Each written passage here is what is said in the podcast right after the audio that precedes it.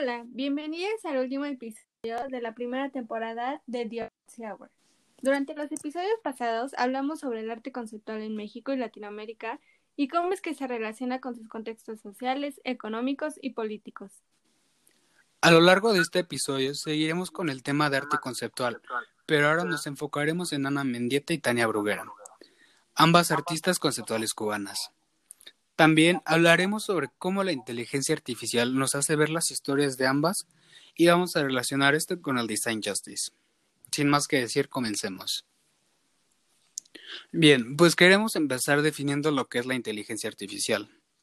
La inteligencia artificial se define como la combinación de algoritmos planteados con el propósito de crear máquinas que presenten las mismas capacidades que el ser humano.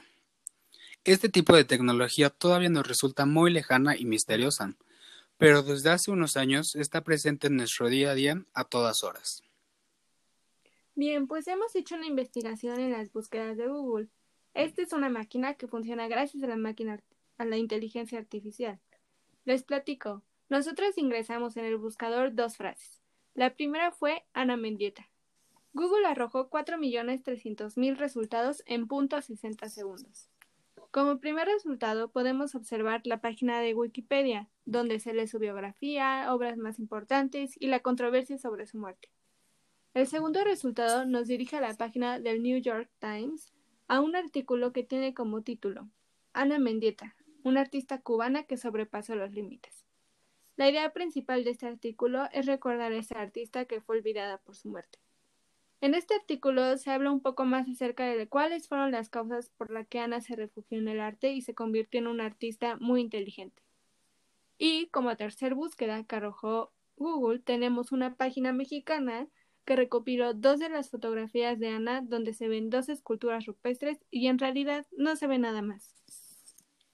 Por otro lado, Tania Bruguera lanzó 330.000 resultados en .56 segundos, muchísimo menos que los resultados de Amendieta. El primer resultado también fue de Wikipedia, donde su biografía es mucho más corta, por cierto.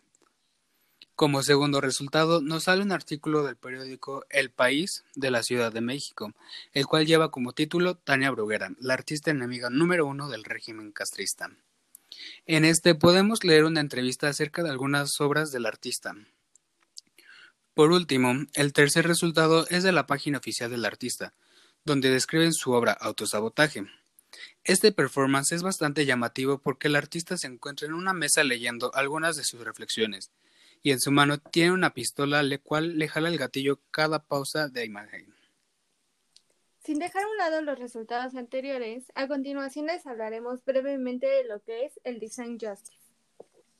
Bien, pues el Design Justice reconsidera los procesos de diseño, centra a las personas que normalmente están marginadas por el mismo y utiliza prácticas colaborativas y creativas para abordar los desafíos más profundos que enfrentan nuestras comunidades. Sabemos que el diseño es utilizado para sostener, sanar y empoderar a nuestras comunidades, así como para buscar la liberación de los sistemas de explotación y opresión. Además, uno de los objetivos del Design Justice es que busca centrar las voces de aquellos que se ven directamente afectados por los resultados del proceso de diseño.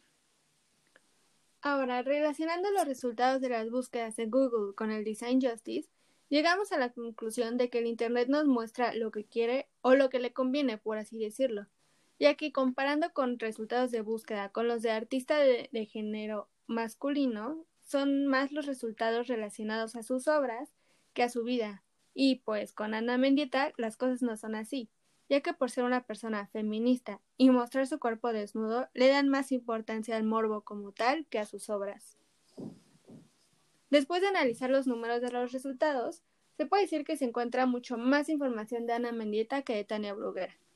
Ana Mendieta es mucho más conocida por sus obras feministas y por la interrogante de su muerte. Por otro lado, la información de Tania Bruguera tiene que ver con obras que son hasta peligrosas.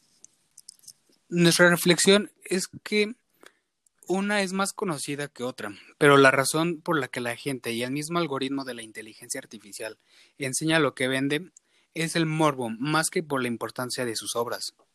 Pues Ana Mendieta en sus obras muestra su cuerpo desnudo, pero la gente no busca conocer el concepto, sino ver el cuerpo desnudo. Por otro lado, el mismo algoritmo muestra la obra de Tania donde, la de la misma manera se ve por morbo.